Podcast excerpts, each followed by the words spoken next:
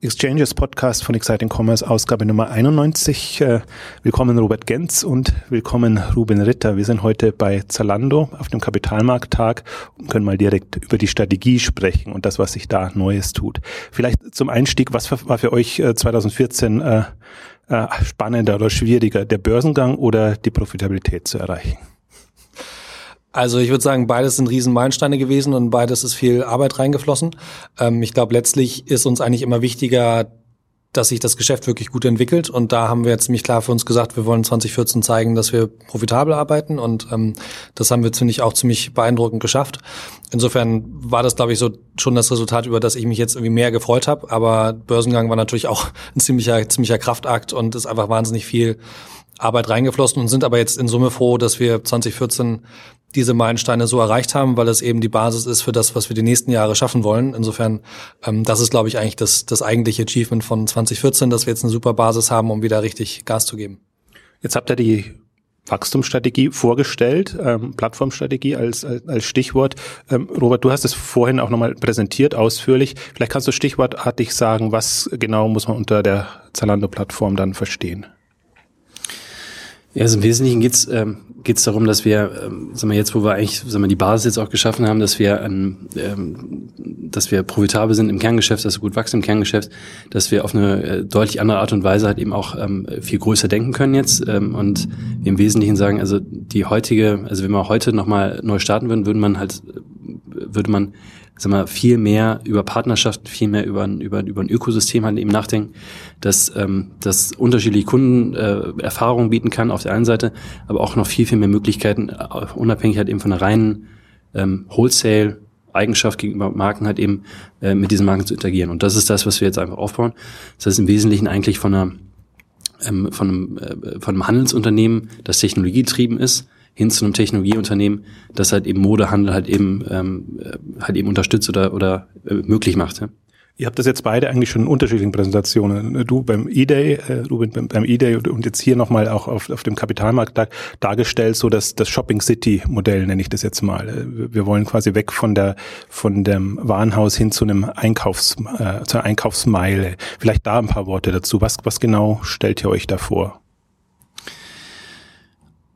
Also, also Warenhaus, also das heißt also, wenn wir, wenn wir jetzt immer die, wenn wir, wenn wir das Offline, äh, also oder das, das, das physische Handelsäquivalent halt eben zu Zalando halt eben beschreiben würden, dann wäre es wahrscheinlich am ersten ein, sag mal, irgendwo ein Kaufhaus, man, also man Department Store, ne? Auf ähm, äh, äh, also, also sie halt quasi auf einer auf einer Straße quasi steht. Ja? Ähm, das aber eigentlich, wo, wo, wo viel mehr eigentlich passiert, ist eigentlich, wenn man, wenn man die, wenn man sich mal die Einkaufsstraße selbst, also die Mode-Einkaufsstraße selbst halt eben vorstellt, wo es ganz viel Inspirationen gibt, wo es ganz viel soziale Interaktionen gibt. Also wirklich auch der Ort, wo ähm, wo Marken, wo Modemarken wirklich halt eben auch viel investieren in ihre, in, in, in ihre Markeneigenschaft oder in ihre, ihre Markenrepräsentanz, ähm, auch in, in, in Werbung ähm, wo sich sehr viele auch Unternehmen drumherum eben auch ansiedeln, die halt ähm, auf eine unterschiedliche Art und Weise versuchen, ähm, sagen wir, mit, mit Kunden zu interagieren und auch zu unterstützen. Und das ist eigentlich quasi das, was wir, wie wir uns dann auch verstehen. Also sagen wir, diese Basis dieses, dieses Online-Mode-Kaufhauses, das kuratiert durch, durch, durch Einkauf ähm, von Marken, ähm, hinzuentwickeln zu, ähm, also auf Basis dieser Basis dieses, diese Einkaufsstraße drumherum halt eben auch zu bauen, wo ähm, das unterschiedliche ähm, Bedürfnisse wie Kunden er, ermöglichen kann, wo Marken sehr viel selbst auch investieren können, sehr viel mehr selbst in die Hand nehmen können. Ähm, so und wo sich auch sehr viele äh, sag mal, Helferlein-Businesses ansiedeln können, die uns halt eben auch äh, helfen können, ähm, sag mal, Werte sowohl für Marken auf der einen Seite als halt eben auch für Kunden auf der anderen Seite zu schaffen. Also du hast das Beispiel, ja, mein Shopping Club gibt's ja eh schon, äh, Zalando Lounge. Ähm, Advice war noch als Stichwort da und dann eben die, die Marken ähm, als, als Themen.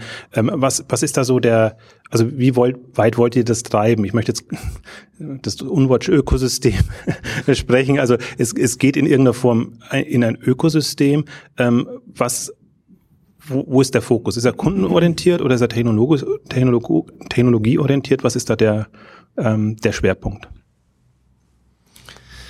Also ich glaube, also wenn du auf dieses Unwort äh, Ökosystem nimmst, aber ähm, also mein Ökosystem funktioniert, glaube ich, dann äh, super gut, ähm, wenn es eine sehr, sehr starke Plattformtechnologie hat, eine sehr, sehr gute Governance halt eben auch hat, um sagen unterschiedliche Seiten halt eben gut, äh, gut zusammenbringen und Mehrwerte für beide zu, zu schaffen. Das heißt natürlich, unser Fokus ist natürlich sehr stark in einem, in einem, in einem, in einem Technologieaspekt davon, also in der in wirklich dem Mehrwert, den wir halt als Plattform halt eben äh, geben können. Ähm, und äh, und, äh, und äh, also alles drumherum ist natürlich dann halt eben, dass wir sagen, wir verstehen jetzt halt eben auch nicht nur unsere Markenpartnerschaften als, äh, das sind unsere Supplier, also die, von denen wir einkaufen, sondern verstehen sie wirklich als Partner, also auch als eigene Kunden in einem Ökosystem, für die wir Produkte halt eben aufbauen, für die wir Mehrwerte schaffen ähm, oder auch irgendwo Stylisten, sagen wir, dass wir auch Produkte für diese Stylisten aufbauen, wo wir Mehrwerte schaffen, wo wir sehen, dass sie halt eben uns helfen können, unser Ökosystem zu bereichern und halt eben größer zu machen und, und, und, und Werte zu schaffen. Würde gleich später noch irgendwie auf, auf die, was ihr so vorgestellt habt, was mir auch so neu war jetzt als Begriffswelt, Brand Solution, Advertising Solution und wie, wie ihr das nennt. Aber, aber davor vielleicht noch kurz auf die, die Wachstumsthemen, Wachstumsstrategie. Du hast es jetzt heute nochmal, also sehr oft betont. Ähm, 20 bis 25 Prozent ähm, ist, ist eine, eine Herausforderung, das hinzubekommen, aber das ist der Korridor, ähm, in dem ihr sein wollt. Ich bin also ein bisschen, äh, insofern betrachte ich das immer so ein bisschen skeptisch, weil ich gleichzeitig die Börsenbewertung sehe, die euch ja eigentlich schon in, in Dimensionen hat, ähm, kommt man dahin mit dieser 20 bis 25 Prozent oder sagt ihr, wir haben eine Innensicht und wir sehen, was wir als Unternehmen machen können und die Börse muss uns in dem Sinne jetzt erstmal egal sein? Naja, also egal sein würde ich jetzt nicht vielleicht sagen, aber wir haben schon die Ansicht, dass wir das tun wollen, wo wir glauben, das macht uns langfristig als Business erfolgreich. Und ich glaube, da gehört ganz klar dazu, dass wir also mal weiter im E-Commerce äh, Market Share ähm, äh, für uns gewinnen wollen. Und das e-, bedeutet eben auch, dass wir weiter stark wachsen wollen, weil wir glauben, das ist das ist der Grundstock für für all das, wo, was wir dann was wir dann bauen, dass wir eben diese Reichweite haben, dass wir diese diese Skaleneffekte haben. Und ähm, deshalb ist es für uns halt wirklich eine Prio, bei diesem schnellen Wachstum zu bleiben. Und ich glaube, dass die 20 bis 25 Prozent, die wir heute oft gesagt haben, wie du wie du wie du richtig sagst, aber manchmal muss man vielleicht auch Sachen öfter sagen, dass es bei allen Analysten angekommen ist, ähm, dass wir glauben, das ist eigentlich so das Level, wo wir deutlich schneller wachsen als der Markt und was schon auch ein Wachstum ist, wenn man es über mehrere Jahre halten möchte, was sehr ambitioniertes Ziel ist. Ähm, auf der anderen Seite, wo wir auch wissen, dass es ein Level an Wachstum ist, mit dem wir umgehen können. Ja, wir haben auch schon gezeigt, dass wir, ähm, sagen wir auch 50 oder, oder 100 Prozent wachsen können von einer ziemlich großen Basis. Insofern ist es ein Wachstum, das für uns, glaube ich, operativ handelbar ist. Und deshalb glauben wir, ist der richtige Korridor fürs Unternehmen. Ähm, was das dann immer heißt für die Bewertung oder nicht, ähm, da müssen Sie, glaube ich, andere Experten fragen. Ich meine, wir sehen ja auch in unserem Börsenkurs, dass es so volatil, ähm, ohne dass sich eigentlich am Unternehmen wirklich was ändert. Insofern ist es für uns immer schwer zu sagen, was hat da jetzt welchen Einfluss auf Bewertungen. Insofern sagen wir, sollten wir uns nicht darauf fokussieren, sondern eben die, die richtigen Schritte fürs Geschäft machen. Letztendlich sind es ja diese 20 bis 25, ich glaube, das waren wieder an die 500 Millionen. Oder also es ist absolut natürlich ein riesiger ja. Block, der da an Zusatzumsatz dazukommt. Was, was sind denn jetzt speziell für 2015 oder, oder generell die Wachstumshebel, die, die kurzfristig dann tatsächlich auch zu heben sind? Weil das muss ja relativ schnell gehen. Genau, also es gibt, es gibt ganz konkrete Wachstumshebel, sagen wir jetzt vor allem in unserem Kerngeschäft, also in diesem Fashion Store, den wir auch weiterentwickeln wollen und der viel Momentum hat und der ja auch sagen wir, eine super, super äh, gezeigt hat, dass er wirklich Kundenbedürfnisse befriedigen kann. Und da werden wir weiter stark rein investieren. Also David hat ja heute Morgen gesprochen von ähm, bessere Convenience, also noch schnellere Lieferung, äh, noch einfachere Touren äh, in manchen Märkten, wo Retour noch nicht ganz so einfach ist. Ähm, äh, diese, diese, diese äh, Convenience-Themen weiter zu pushen, ähm, neue Marken online zu bringen, wirklich in neue Nischen Nischen reinzugehen, also Unterwäsche hat David genannt, Women's Sports, ähm, diese ganzen kleineren Bereiche, die, wenn man sie zusammennimmt, aber alle ziemlich, äh, dann doch ein ziemliches Potenzial haben. Ähm, es gibt vereinzelte Länder, wo wir sagen, da können wir eigentlich mehr äh, Gas geben. Ich glaube, das ist in Südeuropa insgesamt. Ähm, die große E-Commerce-Welle eigentlich noch gar nicht passiert ist, sondern dass die, dass die kommen wird. Und da arbeiten wir halt dran, wirklich auch in der Position zu sein, dass wir dann diese Welle surfen können, äh, wenn sie, wenn sie kommt. Ähm, niedrige Preispunkte, also attraktive Einstiegspreispunkte. Wir werden jetzt nicht, ähm, sagen wir, ins Primark-Segment gehen. Das haben wir auch immer klar gesagt. Aber wir wollen schon auch, dass die Leute attraktive ähm, Preispunkte bei uns finden. Darin werden wir investieren. Also ich glaube, da gibt's ähm, einiges an Ideen und äh, da arbeitet das Team mit Hochdruck dran. Ich glaube, das, was aber dann eben das, das Interessante wird, ist wirklich, wie wir parallel den Fashion Store wirklich in die nächste Dimension bringen, aber gleichzeitig gucken, dass wir äh, um unseren Store herum diese, diese Shopping City ähm, bauen. Und ich glaube, das, das zu kombinieren, das ist uns auch klar, das wird eine ziemliche Herausforderung für die nächsten Jahre, aber das ist ja eben, ja, wie Robert vorhin meinte, ne? also because we can. Also ich glaube, wir, wir, wir können das schaffen und äh, das ist die Art von Ambitionsniveau, die wir uns auch in der Vergangenheit gesetzt haben und ähm, daran arbeiten wir jetzt. Du hast jetzt äh, qua deiner Rolle ein bisschen natürlich die, die Wachstumsthemen äh, bei dir. Möchtest du da was ergänzen oder wie, wie siehst du das ein bisschen aus, aus dem Plattformgedanken und aus der technologischen Sicht heraus? Also was kann man jetzt schon stemmen und was ist so die, die weiterführende Vision dann? Also ähm, ich glaube grundsätzlich sind immer die, die Themen, über die ich heute, heute gesprochen habe, die werden mal, richtig materiell werden die wahrscheinlich nicht in 2015, sondern die werden halt äh, 2016 und, und, und danach halt eben deutlich materieller. Nichtsdestotrotz, das sehen wir jetzt auch in der, an, an unserem ersten, sag mal, ersten neuen Produkt jetzt, das wir jetzt gerade gelauncht haben, also an der Fashion Curation, dass da schon auch, also erstmal, dass wir, dass wir wirklich noch den Speed von, dass wir den Speed nie verloren haben, dass wir also schon sehr, sehr schnell, wenn wir was vorhaben, halt eben sehr schnell die Sachen umsetzen können. Und ähm, dass da schon auch irgendwo, so das, äh, das, äh, das ist immer meine persönliche Ambition, dass wir schon auch davon einiges auch in 2015 sehen werden. Also viele neue Produkte, viele neue Ideen, sehr viel auch einfach, was wir jetzt in, in der Technologie investieren, sehr viel, ähm, sehr viel Entwickler, die wir einstellen werden. Ähm, so, und dann 2016 wird's dann, wird's dann, wird's dann deutlich, äh, deutlich größer. Aber die Idee ist ja, und das, das, das stelle ich mir wirklich wild vor, ihr, geht ja weg von dieser einen Anlaufstation Zalando hin zu möglichst vielen Apps und, und Umgebungen und, und Art und Weisen, wie ihr äh, Produkte präsentiert. Äh, ist, ist, was ist da der Denkansatz? Also ist, man probiert einfach aus, also man hat bestimmte Vorstellungen, was funktionieren kann, probiert aus und was klappt, äh, führt man weiter oder wie, wie ist euer Modell da? Also grundsätzlich war unser Modell immer Try and Error. Ja? Also wir, ähm, wir, haben immer, wir haben immer gesagt, wir wollen lieber fünf Entscheidungen treffen und davon sind drei richtig, äh, anstatt irgendwie eine halbe zu treffen und das irgendwie äh, und das, äh, das auch noch irgendwie in drei Wochen. Ähm, so, also grundsätzlich ist es schon äh, Trial and Error. Aber sag mal, wo du, wo du jetzt ansprichst, auch die, sag mal, die ganze App-Welt. Also was ich sag mal sehr interessant finde in der App-Welt ist, dass ähm, ähm, dass man, dass man Mobile einfach die Karten einfach nochmal ziemlich neu mischt. Ja, und das sieht, das sieht man irgendwie in, in China, das sieht man irgendwie in den USA, dass immer viele, ähm, dass die Unternehmen, die auch sehr, sehr viel Downloads haben, nicht unbedingt immer diejenigen sind, die die größte Markenbekanntschaft haben. Ja? Also ähm, sind auch viele Berliner Startups, die irgendwie im Social-Bereich sind, die einfach wahnsinnig viele Downloads generieren und dann halt andere Unternehmen, die halt irgendwie über Jahre einen riesen eine Markenbekanntschaft aufgebaut haben, dass sie sich nicht so in der, in der Art und Weise im Mobile transferieren. Das heißt also, dass wir schon sagen, dass wir einfach sehr, sehr breit rangehen. Äh, natürlich werden wir unsere Marken, äh, Markennamen auch, äh, auch nutzen, wo es, wo es irgendwie Sinn macht und wo es geht.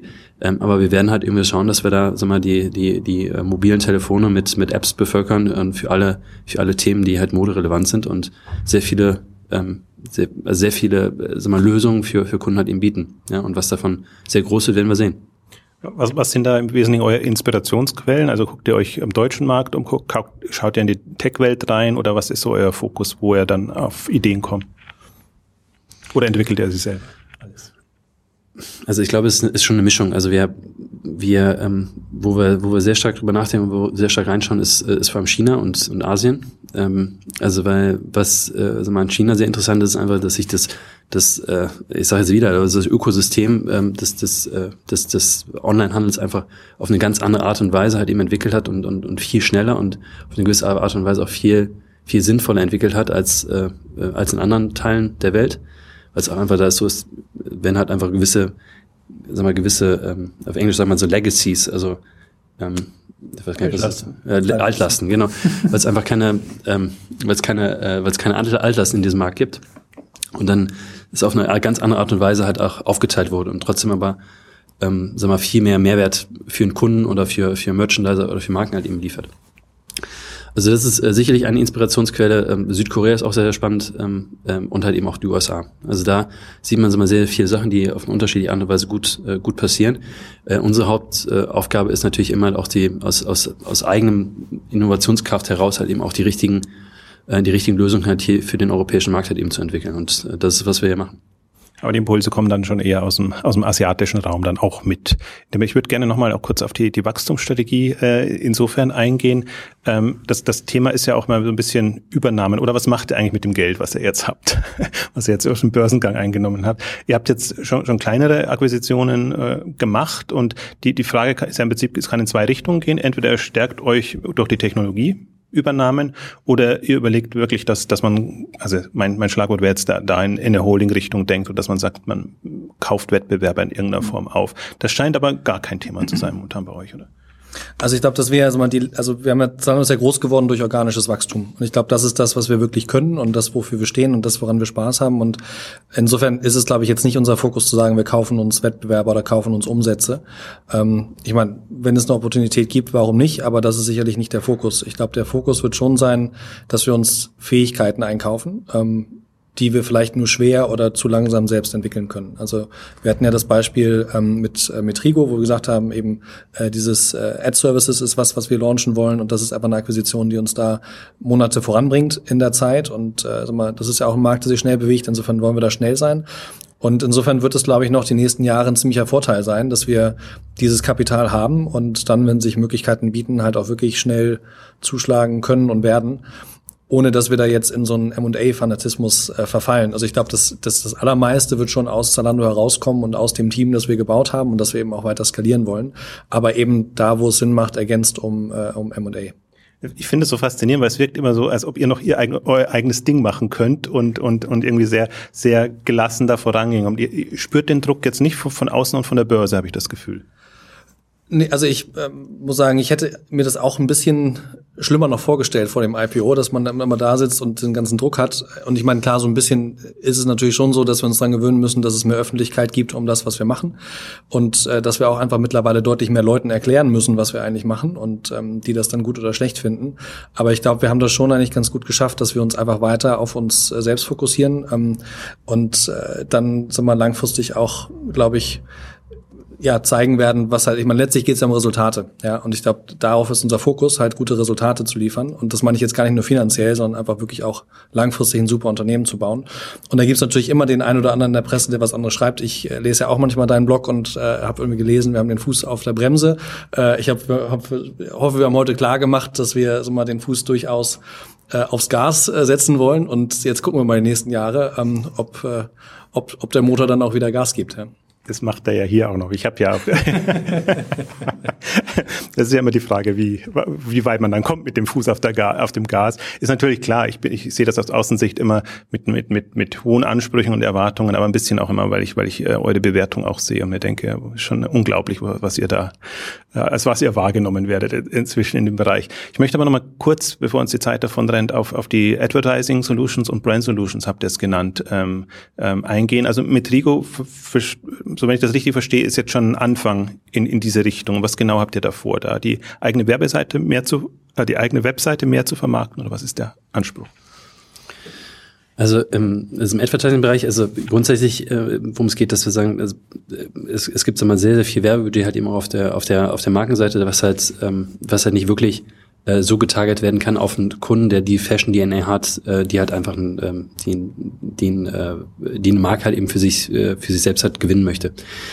So, und ähm, dadurch, dass wir einfach auch die, die größte ähm, Destination eigentlich sind im Modebereich und eigentlich auch am, äh, am äh, sag mal, die, mög die größte Möglichkeit auch des Targetings halt eben liefern, ist es schon so, dass wir sagen, äh, wir wollen die ähm, wir wollen den Marken die Möglichkeit geben, sag mal, sind wir natürlich auch auf unseren auf unseren Seiten oder auf unserer Seite ähm, gewisse Kunden halt eben speziell targeten zu können, ja, wo es halt irgendwie Sinn macht für den Kunden, also wo wir in eine Win-Win-Situation sowohl aus Kundenseite als auch aus Markenseite geben, aber halt eben auch auf, äh, sag mal, ähm, off-premise, also sag mal, ähm, äh, sag mal im, im, im Traffic-Einkauf, ähm, äh, sag mal wirklich im, im ähm, nicht auf Zalando, also außerhalb unserer unserer Sphären halt eben ähm, zu helfen, halt eben gemeinsam ähm, äh, gemeinsam einkaufen zu können. Also ist keine reine Werbeplattform jetzt, jetzt auf Zalando.de oder auf, auf den mobilen Apps, sondern ihr denkt da schon weiter, ihr wollt als quasi ein, muss man sich als Art Modenetzwerk vorstellen werden. Ähm, genau, also es ist immer eine, eine, sag mal, eine von den, äh, von den Bereichen, wo wir eine gute Inter, Inter, Intersektion sehen zwischen was Kunden wollen, was Marken wollen und was wir als Ökosystem halt eben liefern können. Äh, und das ist für die Advertisers ein, ein sehr, sehr spannender Bereich, ähm, äh, der halt für uns, äh, den wir jetzt halt eben auch angehen. Das heißt, ein, einer wesentliche Advertiser ist, sind quasi die Brands, die, die sich entsprechend positionieren können. Vielleicht noch in, in zwei, drei Stark Schlagworten noch, was äh, bietet ihr den Brands an und was wollt ihr ihnen mal anbieten? Also da wird es äh, gleich noch eine gute Präsentation zu geben, die du vielleicht noch anschauen, äh, anschauen kannst. Aber ähm, also es geht im Wesentlichen darum, dass wir sagen, wir haben, ähm, wir sind, äh, wir sind die Plattform, die die größte Reichweite halt irgendwo hat im Modebereich. Wir, wir wissen am meisten über über ähm, über die Mode. Wir können, wir haben irgendwo eine Fashion DNA auch, die der die der die der Kunde halt eben auch ähm, die Kunden bei uns lassen. Ähm, und ähm, wir sind halt eben auch diejenigen, die halt auch die Markenseite halt so gut versteht, dass wir wissen, also das ist nicht nur, es geht nicht nur um, um, äh, um es geht wirklich um, die, um, das, um das richtige Erzählen von den Brand Stories ähm, für die Marken und das ist das, was wir ihnen liefern werden. Das heißt aber, das, das fängt an von einem, einem Untershop quasi oder eine Unterseite, das ist jetzt sehr uncharmant formuliert, auf, auf, auf Zalando.de, dass es quasi eigene Markenwelten ähm, hat. Aber es klang ja schon an in den vorherigen Überblicksvorträgen, geht auch so weit, dass ihr sagt, wir wollen eigentlich die Bestände der Marken äh, irgendwann erfassen, so dass man im Prinzip auch bei den Markenstores direkt ähm, in den Einkaufsmeilen äh, einkaufen kann. Habe ich das richtig verstanden? Also ich würde es vielleicht ein bisschen anders formulieren. Also wir, wir wollen, ähm, wir wollen Mehrwerte schaffen für für Marken. Und eine eine einer der großen Mehrwerte, den man, äh, den man potenziell halt eben liefern können, ist, äh, dass wir sagen, ähm, wir wollen halt irgendwie Effizienzen auch im, im, im Offline-Handel in, in, in, oder im, im Offline-Bereich in der Form äh, in der Form heben, dass, dass wir sagen, wenn ein Kunde sagen wir, einen, einen speziellen Artikel innerhalb der nächsten 30 Minuten haben möchte. Und das heißt also für uns, wir können es eigentlich nicht liefern aus unseren zentralen äh, Lägern heraus, dass wir dann halt eben die Möglichkeit liefern wollen, dass halt dass dieser Wunsch halt eben auch, ähm, auch erfüllt werden kann, halt eben aus den aus den physischen Läden. Ich glaube, das ist ein super Mehrwert halt eben drin, auch für die für Läden, für die für die Marken, weil sie sag mal, deutlich effizienter ähm, ihre ihre Läden auslasten können. Das ist ein super Mehrwert für den Kunden ähm, drin und auch ein super Mehrwert für uns, wenn wir das halt, ähm, wenn wir solche solche Themen in Zukunft halt eben auch äh, möglich machen können. Ich finde, es kam heute sehr gut rüber, deswegen habe ich jetzt auch gar keine Frage gestellt. Äh, in Richtung Kundenorientierung macht man es, weil es die Kunden wollen, oder will man eben Geld verdienen, Stichwort Monetarisierung von, von Marken oder anderen. Also ich habe schon immer das Gefühl, dass ihr da ähm, jetzt eher euch äh, wie soll ich sagen, Add-ons oder wie du sagst, Mehrwerte entsprechend nutzt. Jetzt abschließend noch ganz kurz, weil ähm, ihr ja im Prinzip äh, ja, ihr seid jetzt das, das äh, prominenteste Unternehmen in dem Bereich, ihr seid an der Börse, habt wahnsinnig Aufmerksamkeit, werdet aber unheimlich kritisch beäugt von, von allen Seiten. Und mich würde mal so ein bisschen interessieren, wie das, wie das auf euch wirkt und äh, wie ihr euch selber seht und warum, wieso denkt ihr, dass ihr da so, so extrem unter der Lupe steht? Mhm. Ja, also ich glaube, sag mal, wir haben für Aufmerksamkeit, ich glaube, darüber kann man sich nicht beschweren. Also ich meine, das ist halt irgendwie, es freut uns, dass es viele Leute interessiert, was wir machen. Ähm, es ist auch richtig, dass es oft kritisch gesehen wird, wo ich grundsätzlich erstmal denke, klar, man kann Sachen auch kritisch sehen und so mal viel von der Kritik, die es gibt, hören wir uns auch an und überlegen uns dann, okay, ist es was, wo wir was daraus lernen können oder nicht. Ähm, was mich schon manchmal ein bisschen wundert, ist, dass ich den Eindruck habe, dass die Meinung zu Zalando oder zu dem, was wir machen, gerade auch in den Medien oft erstmal grundsätzlich kritisch ist. Ähm, es gab jetzt gerade einen Bericht irgendwie zu dem ganzen Thema, dass wir Subventionen äh, bekommen haben, wo ich mich so ein bisschen frage, man kann natürlich eine Diskussion führen, ob es Subventionen für Unternehmen geben sollte oder nicht. Mich wundert es aber, dass man sich beschwert, dass ein Unternehmen Subventionen annimmt, wenn sie ihm angeboten werden.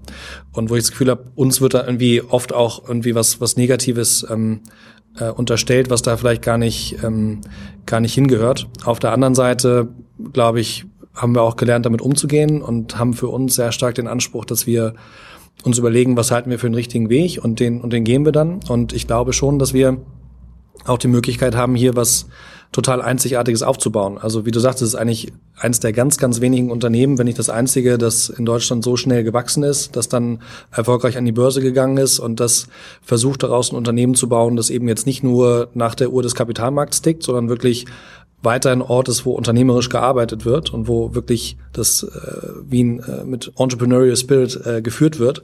Und ähm, ich glaube, wenn man da in fünf Jahren drauf guckt, dann, dann hoffe ich schon, dass es das auch allgemein einfach als, als toller Erfolg und hoffentlich auch als, als, als Inspiration für andere gesehen wird.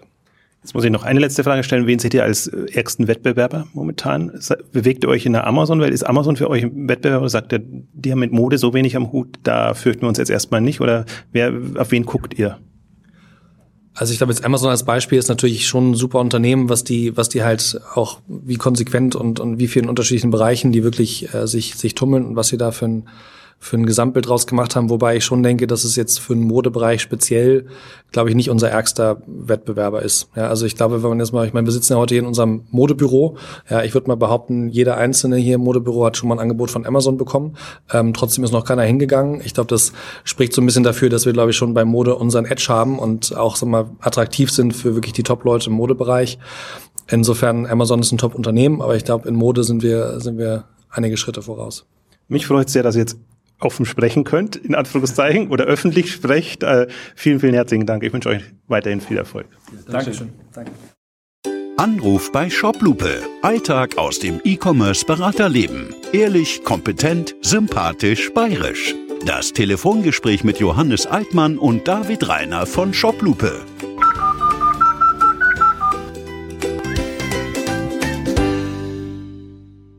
Jede Woche ein Telefonat unter www.shoplupe.com.